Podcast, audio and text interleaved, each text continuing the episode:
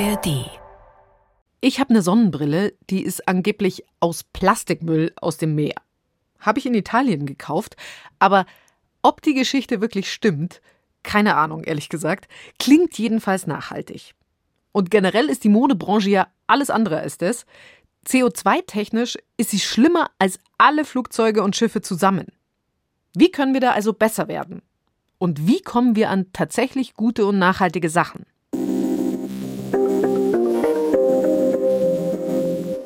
Zum Beispiel mit Circular Fashion. Unser Thema Nummer eins heute: Kleidung als großer Kreislauf, sodass möglichst nichts weggeschmissen wird. Dann, was ist mit neuem Material, das eben nicht Leder vom Tier ist? Unser Lösungsansatz Nummer zwei heute: Was ist da wirklich gut? Darüber sprechen wir mit Melina Bucher. Ich habe erstmal Gucci, Louis Vuitton und alle angeschrieben und gesagt, hey, wollt ihr nicht mal eine vegane Tasche machen? Wollten sie nicht. Damals jedenfalls. Ja, und dann habe ich irgendwann gesagt, okay, dann, dann muss man wohl selbst dran. Ne? Und unser Vorschlag Nummer drei. Was ist mit den Sachen, die wir schon im Schrank haben? Wie können die möglichst lange halten? Dreimal besser. Diese Woche mit mir, Birgit Frank. Schön, dass ihr dabei seid. In der ARD-Audiothek oder sonst wo. Am besten ist gar nichts kaufen. Logisch. Aber ein Versuch, wie Shoppen verträglicher laufen könnte, ist Circular Fashion. Also ein Kreislauf. Das Gegenteil von Fast Fashion, herstellen, verkaufen, wegschmeißen.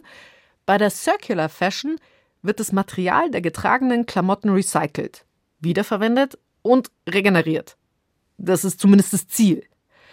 Michael Spitzbart, der hat ein Label gegründet, das genauso arbeiten will. Als wir mit ihm gesprochen haben, hatte er ein Shirt aus Holz an. Aus 100% Lyocell, die eigentlich aus Holz gefertigt wird. Das kann man sich ähnlich vorstellen wie bei der Papiergewinnung. Das heißt, es wird so zu so einem Brei gemacht und wird dann durch die Spinndüsen gedrückt und dann kommt ein Garn wieder raus. Das ist ein Zellulose-basiertes Garn, was auch biologisch abbaubar ist und was gerade im Sommer sehr leicht und ja, kühlend auf der Haut ist und auch Schweiß transportiert. Okay, Michael ist advanced unterwegs, was nachhaltige Klamotten angeht. Bevor er selber gegründet hat, war er Mode- und Textildesigner bei unterschiedlichen Firmen, meistens Sport und Outdoor. Und irgendwann hat er dann einen Auftrag von einer Biotextilfirma bekommen. Die fand er gut, also eigentlich. Da habe ich mich gefragt, okay, gut, das würde ich halt niemals anziehen, was die da so machen, weil das war halt sehr altbacken und sehr, ja, ich sage immer so ein bisschen Müsli-Image. Es, es war im Endeffekt so, die einen haben sich nicht nachhaltig machen lassen und die anderen haben sich nicht stylisch machen lassen. Und genau da war eigentlich dann die Geschäftsidee für Bleed geboren. Also hat er sein eigenes Unternehmen gegründet. Das sitzt in Franken und mittlerweile arbeiten dort 18 Leute. Die Jacken, die Hosen, die Shirts, alles soll so gemacht sein, dass es schon mal aus dem Kreislauf kommt. Und danach, wenn die Sachen durch sind, dann sollen sie auch wieder komplett recycelt werden können. Wer das durchziehen will, der muss anders arbeiten. Das fängt schon an beim Design. Also das heißt, wenn ich jetzt hergehe und mache jetzt zum Beispiel eine Funktionsjacke, die wasserdicht sein muss etc., wie gehe ich das an im Designprozess? Da ist es immer die Sache, also wir machen das zum Beispiel so, dass wir zu 100% Sortenreihen arbeiten. Wir schauen, dass dann recyceltes Polyester zu 100% in allen drei Lagen drin ist. Und im Idealfall sind die Anbauteile wie Reißverschlüsse, Knöpfe, Klettverschlüsse auch auf diesem gleichen Material. Also das heißt, es wäre zum Beispiel nicht gut, wenn ich jetzt sage, okay, ich habe jetzt eine Polyester-Außenhaut und die Membran, die das ganze wasserfest macht, ist dann aus Polyamid oder aus einem anderen äh, ja, synthetischen Material. Dann ist es wieder schwer, das dem Kreislauf zuzuführen, vor allem, weil bei Funktionsjacken diese drei Schichten auch noch verklebt sind. Also das heißt, da kriegt man die, die verschiedenen Materialien, die da drin sind, nicht mehr auseinander. Also da sollte man immer auf das Zettelchen innen drin, aufs Care-Label, aufs sogenannte schauen und schauen, okay, ist das Ding sortenrein oder sind da ganz, ganz viele verschiedene Materialien drin? Weil am Ende des Tages willst du das Ding wieder schreddern können und weiterverarbeiten. Genau, also schreddern, einschmelzen, was auch immer, das kommt immer drauf an. Die Recyclingprozesse sind ja verschieden, je nachdem, ob man jetzt eine Naturfaser hat, wie Leinen, Hanf oder Biobaumwolle, oder ob man jetzt ein synthetisches Material wie zum Beispiel Polyester hat. Wie weit würdest du sagen, kann man das treiben? Wie weit habt ihr es getrieben? Also wir haben konsequent eigentlich seit äh, 15 Jahren im Polyesterbereich immer auf 100% Polyester gesetzt, also 100% recyceltes Polyester in dem Fall auch, mit der Firma Sympatex aus München und haben da einfach versucht, das immer immer noch nachhaltiger zu machen. Am Anfang waren zum Beispiel die Reißverschlüsse waren ein Riesenproblem. Jetzt mittlerweile gibt es auch die Reißverschlüsse auf Polyesterbasis. Es gibt einen Klettverschluss auf Polyesterbasis. Also man kann das Produkt jetzt eigentlich so sortenrein wie möglich bauen. Ähm, es, ist, es ist natürlich immer in der nachhaltigen Produktentwicklung ähm, ist es ein ständiger Optimierungsprozess. Also das heißt, wir als kleine Marke sind natürlich auch immer so ein bisschen auf die Industrie angewiesen. Also wenn Lösungen seitens der Industrie kommen, dann können wir die auch nutzen und mit einfließen lassen in unsere Produktentwicklung. Mhm. Und so können wir uns da jedes Jahr auch optimieren und steigern in der, ja, in der Sache. Und es gibt jetzt erst seit kurzem wirklich Möglichkeiten, den Kreislauf wirklich zu schließen. Und wir gehen jetzt sogar noch einen konsequenten Schritt weiter und werden ab Herbst, Winter diesen Jahres die erste Regenjacke aus recycelten Alttextilien anbieten. Okay, ich habe gelernt. Immer drauf schauen, ob was sortenrein ist. Also nur aus einem Stoff gemacht, kein Mix. Sowas lässt sich schlecht wiederverwerten. Circular Fashion, dieses Konzept wollen inzwischen auch einige der großen Konzerne umsetzen.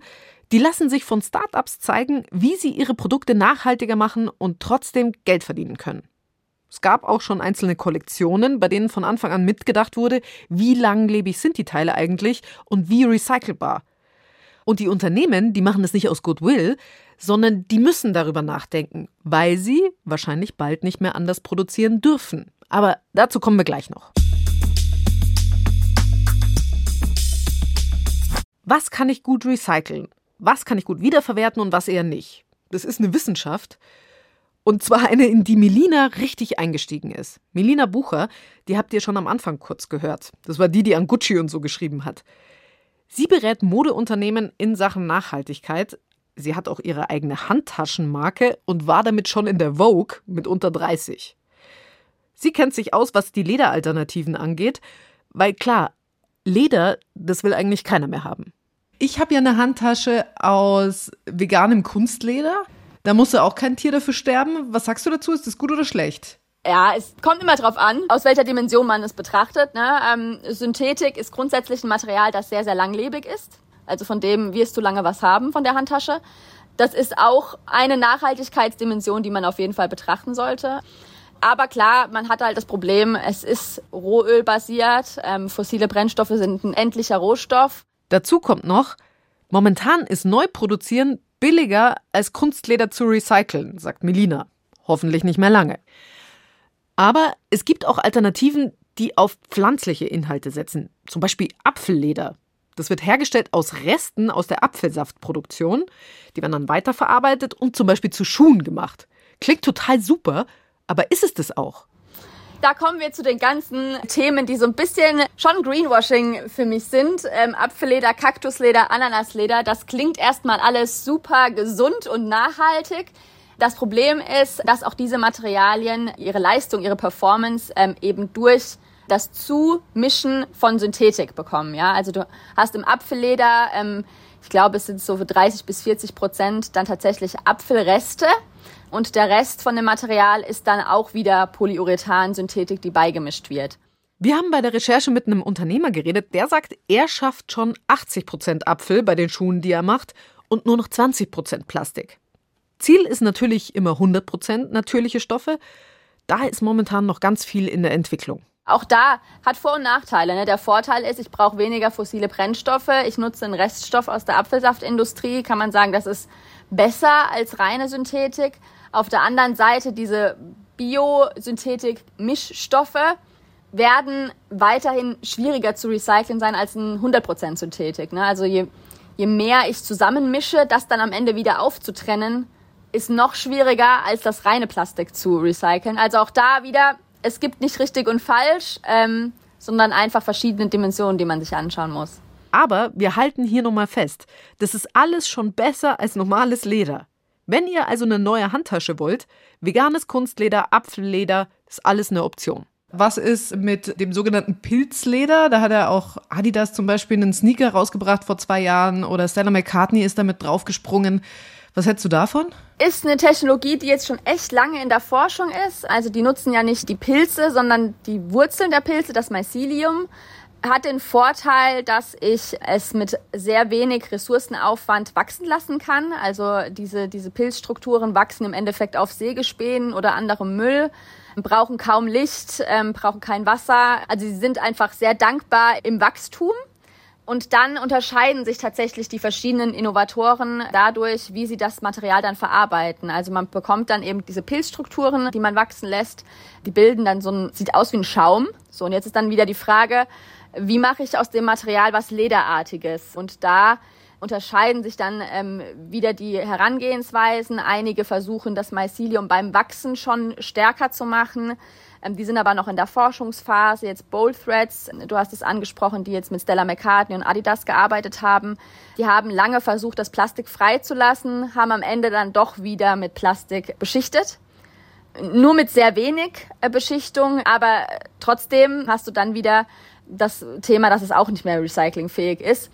Ist eine Technologie, die, glaube ich, spannend sein kann, die aber auch einfach noch Forschungszeit braucht. Bold Threads hat jetzt leider auch das Material eingestellt dieses Jahr, weil sie kein Funding mehr bekommen haben in den USA, weil da einfach gerade die, die Venture Capital ähm, Welt ähm, schwierig ist, um neues Kapital zu raisen. Aber ich glaube, da haben einfach viele Investoren und Investorinnen auch unterschätzt, wie lang es dauert, diese Materialtechnologien zu entwickeln. Es ist halt keine App, die irgendwie in ein, zwei Jahren fertig ist. Aber ich glaube, da kommt noch Spannendes auf uns zu. Da muss man, glaube ich, die richtigen Venture Capital Firmen finden, die dann auch den langen Atem haben, die das auch erwarten, die das wissen. Wenn ich aber nach Amerika schaue, da sind dann in vielen dieser Material-Startups irgendwelche Tech-VCs investiert.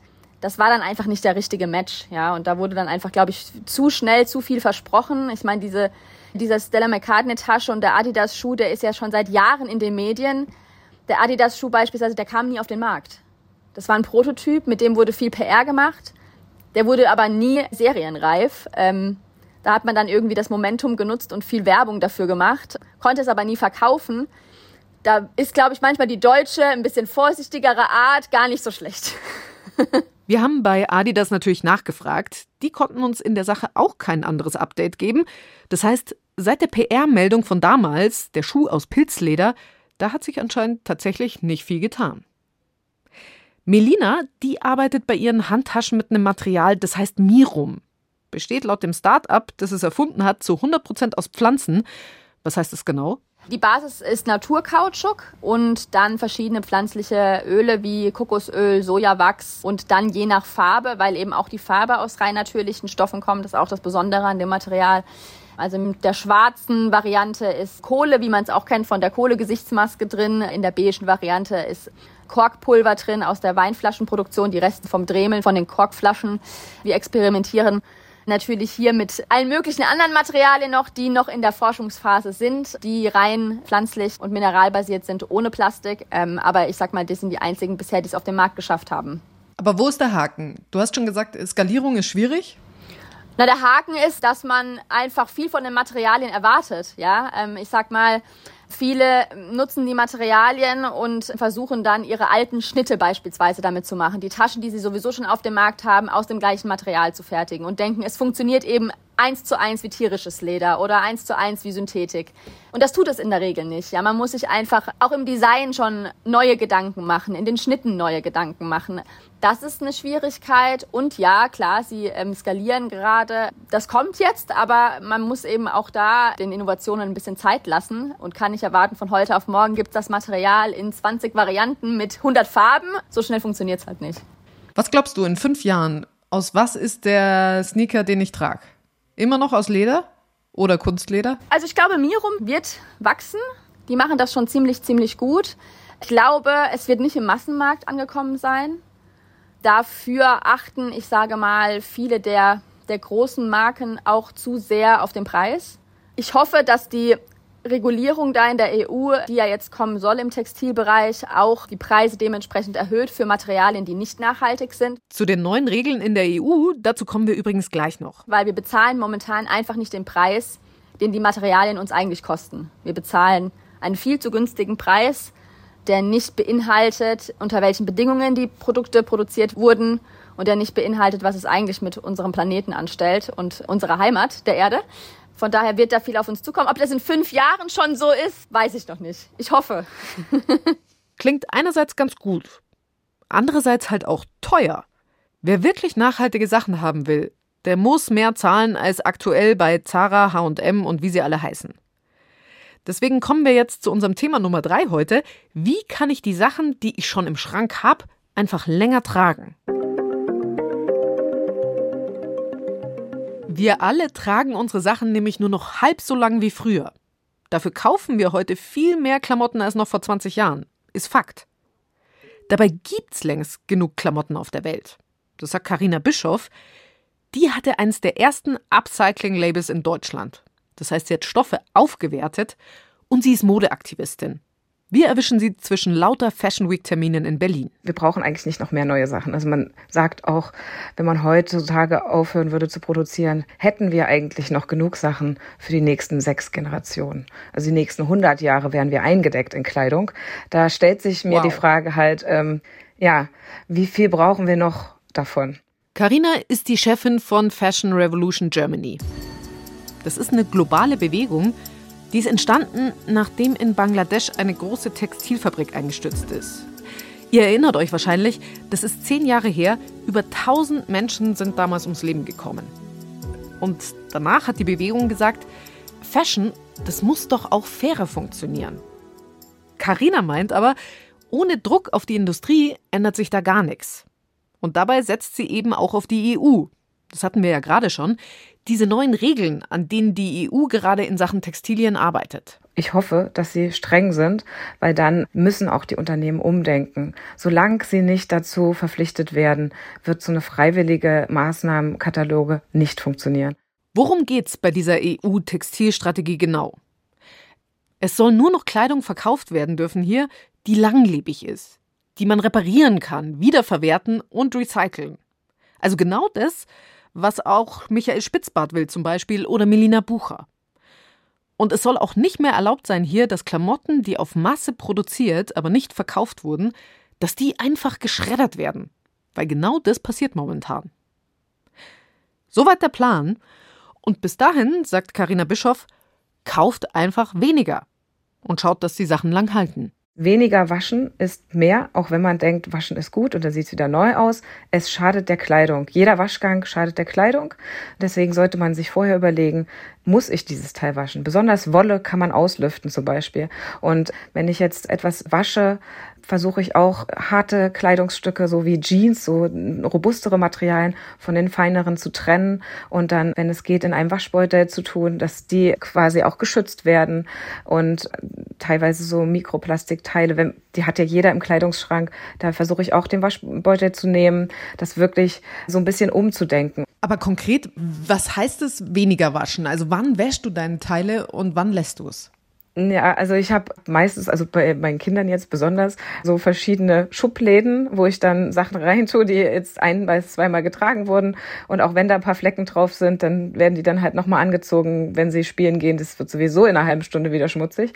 Also dass wir da ein paar Zwischenstationen einbaut. Und dann gehe ich dann nach dem Äußeren und nach dem Geruch, muss ich sagen, oft. Also ich versuche, gerade bei Jeans zum Beispiel, da ist es ja wirklich auch manchmal auch so ein Statement. Je weniger man wäscht, desto besser und ja, sieht auch die Jeans aus. Und das, wenn so frisch gewaschen und so steif ist, das Material ist was ganz anderes, als wenn man das jetzt ja schon eingetragen hat. Carina kommt ja aus der Upcycling-Szene. Das heißt, die weiß, wie wir Stoffe aufwerten können, wie wir was Neues, Besseres draus machen. Und sie sagt, das ist auch DIY-mäßig ziemlich gut umsetzbar. Viele Sachen kann man einfach mit einer Schere lösen. Zum Beispiel, ich habe auch Kinder und die haben dann verschlissene Hosen und dann wird bei mir ganz einfach aus einer langen Hose eine kurze Hose geschnitten. Also die ganzen langen Hosen, die jetzt nicht mehr funktionieren von der letzten Saison, werden in der nächsten abgeschnitten und dann habe ich kurze Hosen. Und die können auch ausgefranst sein dann in dem Sinn. Das ist ja dann auch wieder dieser Used Look. Also das ist alles eine Sache, wie, wie kreativ man daran geht. Es gibt auch diverse Bücher dazu, wie man aus T-Shirts mit einfachen Mitteln ganz, ganz neue äh, Kleidungsstücke herstellt ohne eine Nähmaschine. Und da kann man dann auch mit Nadel und Faden sich behelfen oder man kann Batches aufbügeln. Man könnte mit Farbe einen Fleck wieder äh, schöner machen und das äh, dann wieder weitertragen. Da gibt es wirklich äh, sehr, sehr viele Ansätze ohne die Nähmaschine. Und wenn man sich dann doch rantraut an die Nähmaschine, da ist dann der Horizont noch ein bisschen weiter. Vielleicht versuche ich das ja selbstermächtigungsmäßig, so wie ein Regal anschrauben in Zukunft einfach selber irgendwas umnähen. Sind Skills, die ich mir auf jeden Fall mal drauf schaffen kann.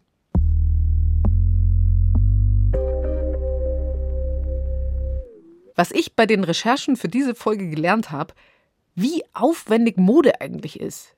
Also wie lang es zum Beispiel dauert, bis so eine Handtasche fertig ist. Wie viele tausend Teile da sind, Kleber, Farben, Seitenverstärkungen und so weiter. Ja, und einen Fleck, also so auf T-Shirt oder Hose, den trage ich jetzt auf jeden Fall mit mehr Würde. Jetzt kommt noch ein Nice to Know für euch. Es geht ums Waschen. Wenn man nämlich seine Jeans zwei Wochen lang nicht wäscht, dann könnte man sie genauso gut auch ein Jahr lang nicht waschen. Hygienetechnisch ist es völlig egal. Das hat eine Humanökologin aus Kanada getestet. Die hat die Zahl der Bakterien verglichen. Einmal in einer Jeans, die zwei Wochen lang getragen wurde, und dann in einer Jeans, die ihr Student 15 Monate lang getragen hat, ohne sie zu waschen. Danach hat er übrigens gesagt, der Geruch, der war tatsächlich manchmal ein Problem. Wenn es ganz schlimm war, dann hat er die Jeans einfach ein paar Stunden tiefgekühlt. Das war's von uns. Meine Redakteure Caspar von Au, Thomas Frohwerk und ich, wir sagen Ciao. Und jetzt kommt noch eine Empfehlung für euch. Sie ecken an. Letzte Generation Penner! Hast dich festgeklebt! Ihr seid lächerlich! Sie nennen sich die letzte Generation. Ihr nehmt uns in Geiselhaft mit euren Scheißaktionen hier. Mir fällt da einfach kein besseres Mittel ein, die Menschheit zur Vernunft zu bringen. Aber warum tun Sie uns und sich das an? Es geht nicht darum, möglichst akzeptabel für viele zu sein, sondern es geht darum, einen Konflikt sichtbar zu machen. Ich pack's nicht. Ich bin quasi verdammt dazu, zuzugucken, wie alles einen Bach runtergeht und kann nicht eingreifen. Du Pisser! Ihr bewirkt gar nichts. Im Gegenteil, irgendwann wird es euch wehtun. Inside Klimaprotest, der Dreiteiler. Jetzt in der ARD Audiothek und überall, wo es Podcasts gibt.